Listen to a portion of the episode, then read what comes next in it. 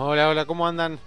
Bueno, bienvenidos. Mi nombre es Gonzalo Pagura y este es un nuevo capítulo de Invertir en Conocimiento, un podcast en donde vamos a hablar sobre finanzas, sobre economía, sobre inversiones para que puedas aprender cómo mejorar la administración de tu dinero. Muy buenos días, muy buenos días, bienvenidos, bienvenidas a este nuevo episodio, este nuevo capítulo de este hermoso podcast de Invertir en Conocimiento. Este es el capítulo número 36. Ya hace 36 capítulos que estamos grabando este podcast, hace 36 capítulos que vienen acompañándome muchas personas y que cada vez se van sumando más y más y más. De junio a sí, de junio a este mes, a septiembre, duplicamos la cantidad de gente que viene siguiendo el podcast, así que la verdad que es impresionante cómo esto se está expandiendo y me pone súper feliz porque cada vez recibo más mensajes de gente eh, tirándome buena onda, diciéndome que está bueno lo que estamos haciendo y eso te dan ganas obviamente de seguir grabando todos los, eh, todos los martes, mejor dicho, para que tengan el miércoles a primera hora el podcast listo y, cocinado para que lo puedas escuchar en donde quieras y cuando quieras. Bien, a ver, eh, vamos a hablar un poquito de economía, vamos a hablar un poquito de inversiones porque estuvieron pasando algunas cositas. El tema principal del día de hoy va a ser una operatoria que se estuvo haciendo mucho estos últimos días, la última semana y esta semana también, em, que se la conoce vulgarmente llamada como rulo. ¿sí? Ahora más adelante vamos a hablar un poquito sobre eso, pero nada, ya salió, digamos, en el momento que aparece en los medios em, más populares, digamos, por por llamarlo de alguna manera, ¿no? Em, ya cuando aparecen esos medios es porque ya está en boca de absolutamente todos y todo el mundo lo está haciendo. Entonces, como vi que estaban hablando sobre esto, que ya lo veníamos haciendo en realidad hace un par de días largos. Em, bueno, dije, bueno, vamos a, salir a explicar qué, de qué se trata, porque si no todo el mundo lee que, no, que el rublo, la operatoria, que compran dólares, bla, bla, bla, y no se entiende absolutamente nada. Así que hoy vamos a estar hablando de eso, em, pero primero hablamos un poquito de economía. Em, por suerte las medidas económicas frenaron, mermaron, ¿sí? No estamos teniendo todo el paquete de medidas que veníamos teniendo la semana pasada con el tema de, la compra y venta de dólares, de la el reperfilamiento de deuda, de bueno, cómo iba a ser este, el tema de las exportaciones que iban a tener que liquidar sus divisas, etcétera. Todo eso estas últimas semanas frenó, por suerte, nos dio un poquito de descanso em, y eso hizo todo este paquete de medidas hizo em, que el dólar esté bastante estable, por lo menos obviamente niveles mucho más altos de lo que lo teníamos previo a las pasos, pero por lo menos lo tenemos de vuelta estable y no se está moviendo demasiado en estos últimos días. Lo tenemos ahora en 58 pesos. El riesgo país sigue altísimo, ¿sí? arriba de los 2.000 puntos lo cual hace que los mercados eh, de deuda privados estén totalmente cerrados. ¿sí? Esto ya lo veníamos explicando un par de podcasts antes, así que no lo voy a volver a explicar, pero eh, está totalmente cerrado lo que es el mercado de deuda em, para todas las personas que quieran adquirir bonos soberanos. Bueno, Argentina no puede emitir porque nadie te va a prestar a la tasa que tiene que pagar y para nosotros tampoco sería negocio salir a emitir deuda a esa tasa. Em, pero a raíz de todas estas cuestiones que vinieron pasando em, y de que el dólar se estos días estuvo estable, que no tiene, que bajó bastante la, la volatilidad en lo que fue el tipo de cambio, luego todo el paquete de medidas económicas que anunciaron, eso hizo que de a poco, ¿sí? tampoco hay que ya empezar a descorchar este champán por el aire, pero de a poco el mercado empezó a comprar. O sea, empezó a volver la demanda, a volver a cargar las puntas compradoras, dado que los precios, recordemos, se desplomaron tanto como tanto de acciones como de bonos.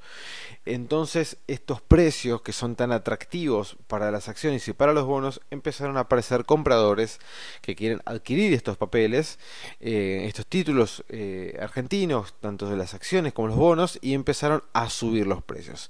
Así que si nos fijamos, por ejemplo, desde la semana pasada hasta hoy, hasta martes, hoy 11 del 9, los títulos empezaron a subir de precio, así que los que están invertidos en acciones y los que están invertidos en bonos tuvieron una especie de eh, calma o por, lo menos una pausa a tanta baja eh, y empezaron a recuperar un poquito los precios de todos estos títulos.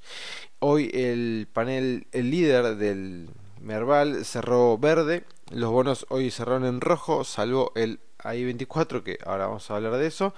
Em, pero para las acciones fue un buen día y estos últimos días también eh, subieron bastante. Pampa, creo que hoy es martes, creo que el viernes pasado, si no me equivoco. Sí, creo que el viernes pasado o el jueves, no me acuerdo exactamente qué día, subió un 20% en un solo día. ¿Sí? Em, lo cual es claramente un montón. Así que de a poquito están empezando a aparecer a comprar activos de vuelta eh, argentinos. Un fondo muy importante de Estados Unidos salió a decir que era momento de comprar.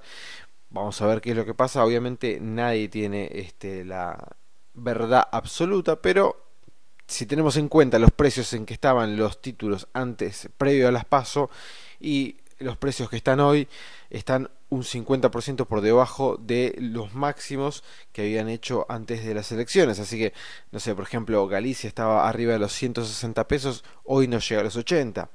Em, y así con cualquier otra acción que agarres, bueno, está por debajo del 50% del valor de, previo a las elecciones, es decir, del mes pasado. Si las elecciones fueron en agosto, estamos al principio de septiembre, en menos de un mes se perdió más del 50% del valor de la totalidad del mercado, lo cual es gigantesco la pérdida de valor que hubo y realmente lamentable. Em, pero bueno, hoy estos últimos días estuvieron recuperando esperemos que las cosas sigan así, esperemos que el tipo de cambio siga eh, perdiendo volatilidad, así que se vaya quedando quieto, que encuentre un punto de equilibrio en el cual permita a todas las personas tener un poquito más de certidumbre y empezar a animarnos apostar, por decirlo de alguna manera, no me gusta la palabra apostar sinceramente cuando hablo de inversiones, pero me refiero a, a tratar de tomar un poquito de confianza, de valor y decir, bueno, vamos a eh, de vuelta invertir, vamos a poner mi dinero en activos argentinos para, em, para capitalizarme, ¿sí? porque yo creo que la verdad que las acciones, los bonos valen mucho más de lo que están cotizando hoy en día y bueno, empiezo a comprar teniendo en cuenta que en el corto, mediano plazo puede llegar a tener una subida. Digo corto, mediano plazo porque de acá, no nos, no nos olvidemos que de acá a octubre tenemos las elecciones em, presidenciales, ¿sí? Así que bueno, de acá a octubre va a estar bastante bastante movida toda la situación y yo creo que las personas que hoy están comprando acciones están eh, están comprando pensando en octubre y quizás eh, o vendiendo antes de las elecciones o eh, si la, las encuestas y bueno las encuestas igual la verdad dieron bastante mal la última vez pero digamos si el mercado puede llegar a entender de que hay una posibilidad que el, el oficialismo, que es lo que el mercado pretende, gane, pueden llegar a comprar creyendo de que eso va a pasar y que va a tener una gran suba y recuperar una gran parte de todo el valor perdido en estas últimas semanas, tanto en acciones como en títulos públicos, ¿sí? Pero de vuelta, y esto siempre lo voy a seguir repitiendo hasta el cansancio, porque quizás vos que estás escuchando esto sea el primer capítulo que estés escuchando, así que como siempre digo, siempre que vayan a invertir en acciones en momentos críticos, como puede llegar a ser una elección a presidente, a gobernador, a jefe de gobierno, como va a ser la de octubre, el riesgo es súper, súper, súper, súper amplio. ¿Sí? Entonces, si igualmente vos vas a asumir ese riesgo, ten en cuenta en dónde te estás metiendo, ¿sí? ten en cuenta que estás entrando en un momento y en un contexto muy complicado. Por supuesto que estos momentos son los que mayor ganancia podemos llegar a obtener si es que nos va bien, ¿sí? O sea, tampoco hay que decir, bueno, si la cosa se pone difícil no voy a invertir, no. Hay posibilidades de inversión, hay posibilidades de hacer dinero, pero tenemos que entender y tenemos que estar bien conscientes de dónde estamos entrando, de dónde estamos poniendo nuestro dinero y si estamos dispuestos a asumir ese riesgo, ¿sí? Nada más. ¿Estás dispuesto a asumirlo? ¿Crees que te va a ir bien? ¿Hiciste el análisis y vos pensás que te va a ir bien? Fantástico, hacelo. Pero siempre teniendo conciencia en dónde te estás metiendo para después no reprocharte y decir, uy, no, ¿cómo pude invertir en este momento que estaba todo tan complicado? No, no, no. La cosa está complicada, puede llegar a pasar cualquier cosa dependiendo de los resultados que tenga la elección. Entonces, toma en cuenta todos esos datos, toma en cuenta todos esos factores y a raíz de eso toma tu decisión de inversión o de no inversión, ¿sí? Cualquier opción es totalmente viable, válida y nadie te puede reprochar nada. Solamente vos mismo sos el que se puede reprochar si cometió un error o un riesgo que no quería asumir e igualmente por la avaricia lo termina asumiendo. ¿sí? Siempre cuando vemos avaricia en nuestra mente, váyanse de ahí, porque es una emoción totalmente negativa y que nos hace perder objetividad en todo momento. ¿Sí? Bueno, termina hablando igual un poco de inversión donde tenía que hablar de economía, pero no importa. Vamos a abocarnos entonces al tema de hoy, que es este famoso rulo que van a leer en todos los diarios argentinos, que es una operatoria muy sencilla y que se viene haciendo hace mucho tiempo, pero ¿qué pasa? Ahora se está haciendo a la inversa, que se hace generalmente en otros momentos. ¿En qué consiste este, esta operatoria? Es muy sencillo. Hay bonos soberanos que em, son bonos en dólares, que tienen su cotización dentro del mercado secundario en este su precio cotiza tanto en dólares como en pesos. Un claro ejemplo de esto es el bono AI24, ¿sí? que va a vencer en 2024. Este bono, que es el bono este, argentino de referencia dentro de lo que es el mercado, em, es un bono en el cual, como decía recién, tiene su precio tanto en pesos como en dólares. Entonces, generalmente lo que se hace ¿sí? dentro de lo que es el mercado es, si nosotros tenemos pesos y queremos hacernos de dólares, ¿sí? es decir, queremos pasar de pesos a dólares, eh, comprándolo a un tipo de cambio eh, mayorista, lo que, lo que podemos hacer es, vamos al mercado con nuestros pesos, ¿sí? vamos, y compramos este bono, ¿sí? Bueno, supongamos que tenemos 50 mil pesos, bueno, compramos con esos 50 mil pesos la cantidad que sea de bonos de este Bonar 24 al precio este, que cotice el bono en pesos. ¿Sí? Perfecto. Ahora nosotros vamos a tener X cantidad de títulos. Vamos a suponer, para hacerlo fácil, mil este, bonos. ¿Sí? Nosotros tenemos esos títulos en nuestra cartera de inversión. Entonces, ¿qué es lo que podemos hacer ahora? Como el bono cotiza tanto en pesos como en dólares, lo que nosotros podemos hacer es ir al mercado con esos títulos que nosotros tenemos, con esos bonos, y venderlos en dólares. ¿Sí? De vuelta, yo tenía pesos, compré un bono que cotiza en pesos, pero el mismo bono, como también cotiza en dólares, puedo salir a venderlo en dólares. Entonces yo vendo mis, este, mis bonos eh, que había comprado en pesos, los vendo en dólares y ahora yo en mi cuenta comitente voy a tener dólares. Esta es una forma muy común que se hace normalmente en la bolsa para pasar de pesos a dólares con un tipo de cambio mayorista, es decir, estamos haciendo una operatoria como si compráramos dólares en el banco, pero en la bolsa se consiguen dólares a precio mayorista, por lo cual es más barato hacer esta operatoria que em, si nosotros salimos al banco a comprar dólares, ¿sí? porque en el banco obviamente te lo venden a precio minorista. Ahora, ¿qué pasa? En estos últimos días lo que pasó fue lo siguiente, que el precio en dólares y el precio en pesos, ¿no? ¿Sí?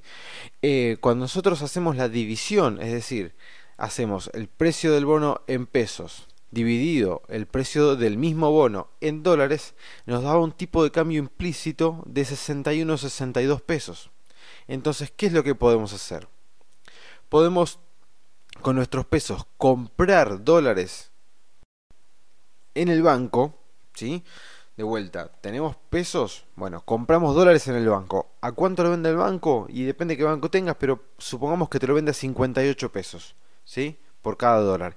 Entonces, compramos mil dólares, ¿sí? Tenemos 58 mil pesos, compramos mil dólares. En el banco, en el banco que sea, ¿sí? El que vos tengas. Esos mil dólares los transferís a tu cuenta comitente, a tu gente de bolsa, ¿sí? Y con esos mil dólares vas y compras el bono este, en dólares, ¿está bien? Entonces, con esos mil dólares vos compras, como decía recién, el bono en dólares, ahora vas a tener los títulos y esos títulos los vendes en pesos, ¿está bien? Entonces, cuando vos haces ese pase de dólares a pesos, estás vendiendo los dólares como si estuviera vendiendo a un tipo de cambio de 61 62 pesos. Entonces, vos tenías mil dólares que equivalían a 58 mil pesos que compraste en el banco. Compraste el bono que cotiza en dólares y eso es, automáticamente saliste y vendiste esa cantidad de bonos que compraste en pesos, ¿sí? Entonces, ahora estás vendiendo esos bonos a el precio de la cotización del bono en pesos y te da un tipo de cambio de 61 pesos. Entonces, compraste 58 mil pesos este, a 58 por cada dólar y lo estás vendiendo eh, a 61. Así que ahora vas a tener en tu cuenta comitente 61 mil pesos. Automáticamente, solamente y simplemente comprando un bono que cotiza en dólares para luego vender el mismo bono en, su cotización en pesos, te hiciste de una diferencia de eh, 3 mil pesos sin hacer absolutamente nada. ¿Cómo se llama esto? Arbitraje. ¿sí? Se lo conoce como arbitraje en la bolsa. Que básicamente es esto, es vender y comprar en simultáneo y hacernos de la diferencia de precios entre la compra y la venta sin correr ningún riesgo. ¿Por qué no correr ningún riesgo? Porque yo automáticamente cuando compro esos bonos que cotizan en dólares y me dan los títulos, yo después salgo y los vendo este, en pesos. Todo esto lo hago en el lapso de, no sé, 2-3 minutos. ¿sí? Entonces no tengo riesgo en ese momento. A menos que se me mueva la cotización de los dólares, y, eh, perdón, la cotización de los bonos, ya sean dólares o en pesos, demasiado y me, este, me desequilibre el cálculo, cosa que sería muy difícil, pero sería la única forma, digamos, de que no nos funcione eh, esta estrategia. Entonces, ¿qué pasa? Toda la gente, todas las personas que, que, que, están invirtiendo en bolsa, se fue corriendo, se fue esparciendo, digamos, esta noticia que se fue dando, esta situación, mejor dicho, y claro, la está haciendo todo el mundo, y todo el mundo se está llevando, con mil dólares está ganando tres mil, cuatro mil pesos, dependiendo del precio del del bono sin correr ningún riesgo. A tal punto, y tantas son las cantidades de operaciones y la cantidad de gente que lo está haciendo, es que las plataformas de varias eh, eh, agentes de bolsa están teniendo problemas porque no están cargando las órdenes. O sea, vos pones la orden de compra o de venta y te quedan pendiente, no se te pone nunca en aceptada o en operada. ¿Sí? Entonces vos querés hacer este famoso rulo y no lo puedes hacer porque no se te cargan, no se te cargan las órdenes de tanta cantidad de gente que lo está intentando hacer. De vuelta, es una operatoria muy fácil en donde nosotros tenemos pesos, compramos dólares en el banco, salimos con esos dólares a comprar bonos que cotizan en dólares, con esos títulos vamos y los vendemos en pesos y esa diferencia entre esos dos precios, de vuelta entre, los, entre el precio del bono en pesos y el precio del bono en dólares, es la ganancia que nosotros vamos a obtener. ¿Cuánto puede llegar a durar esto? no se sabe, ¿sí? Esto en algún momento se termina este, desarbitrando, por decirlo de alguna manera, los precios se acomodan y esto deja de existir esta posibilidad. Por el momento y hasta hoy todavía siguió y hay mucha gente que lo viene haciendo. Por eso salió también las noticias de que había una ganancia asegurada del 4 o 5% en dólares este, haciendo esta operatoria. Eh, sinceramente este no es un podcast en el cual yo quiera enseñar especulación ni nada por el estilo, pero quería aclarar esto porque cuando se pone en boca de todos, eh, todo el mundo empieza a preguntar qué, lo quiere hacer y no sabe muy bien cómo hacerlo. Bueno, si lo vas a hacer es así de simple como te lo expliqué. El único dato que tenés que tener en cuenta, que es muy importante, al momento de hacerlo, si lo vas a hacer, hacelo en contado inmediato. No compres en liquidación 48 horas porque no lo vas a poder hacer. Tenés que comprar en contado inmediato, ¿sí? es el único dato que tenés que tener bien presente. Pegate un papelito en la pantalla de comprar siempre en contado inmediato. Chicos y chicas, señores y señoras, hasta acá llegó el podcast del el día de hoy. Espero que les haya quedado claro el ejemplo de esta operatoria que se está haciendo mucho en estos días. Y como siempre, agradecerles por la compañía y por la buena onda que me dejan en los mensajes de este tanto en Facebook o en Instagram o lo que fuere. Así que nos vamos a estar viendo el próximo miércoles en un nuevo capítulo del podcast y como siempre espero que tengan una gran y hermosa semana. Nos vemos la próxima semana. Chao.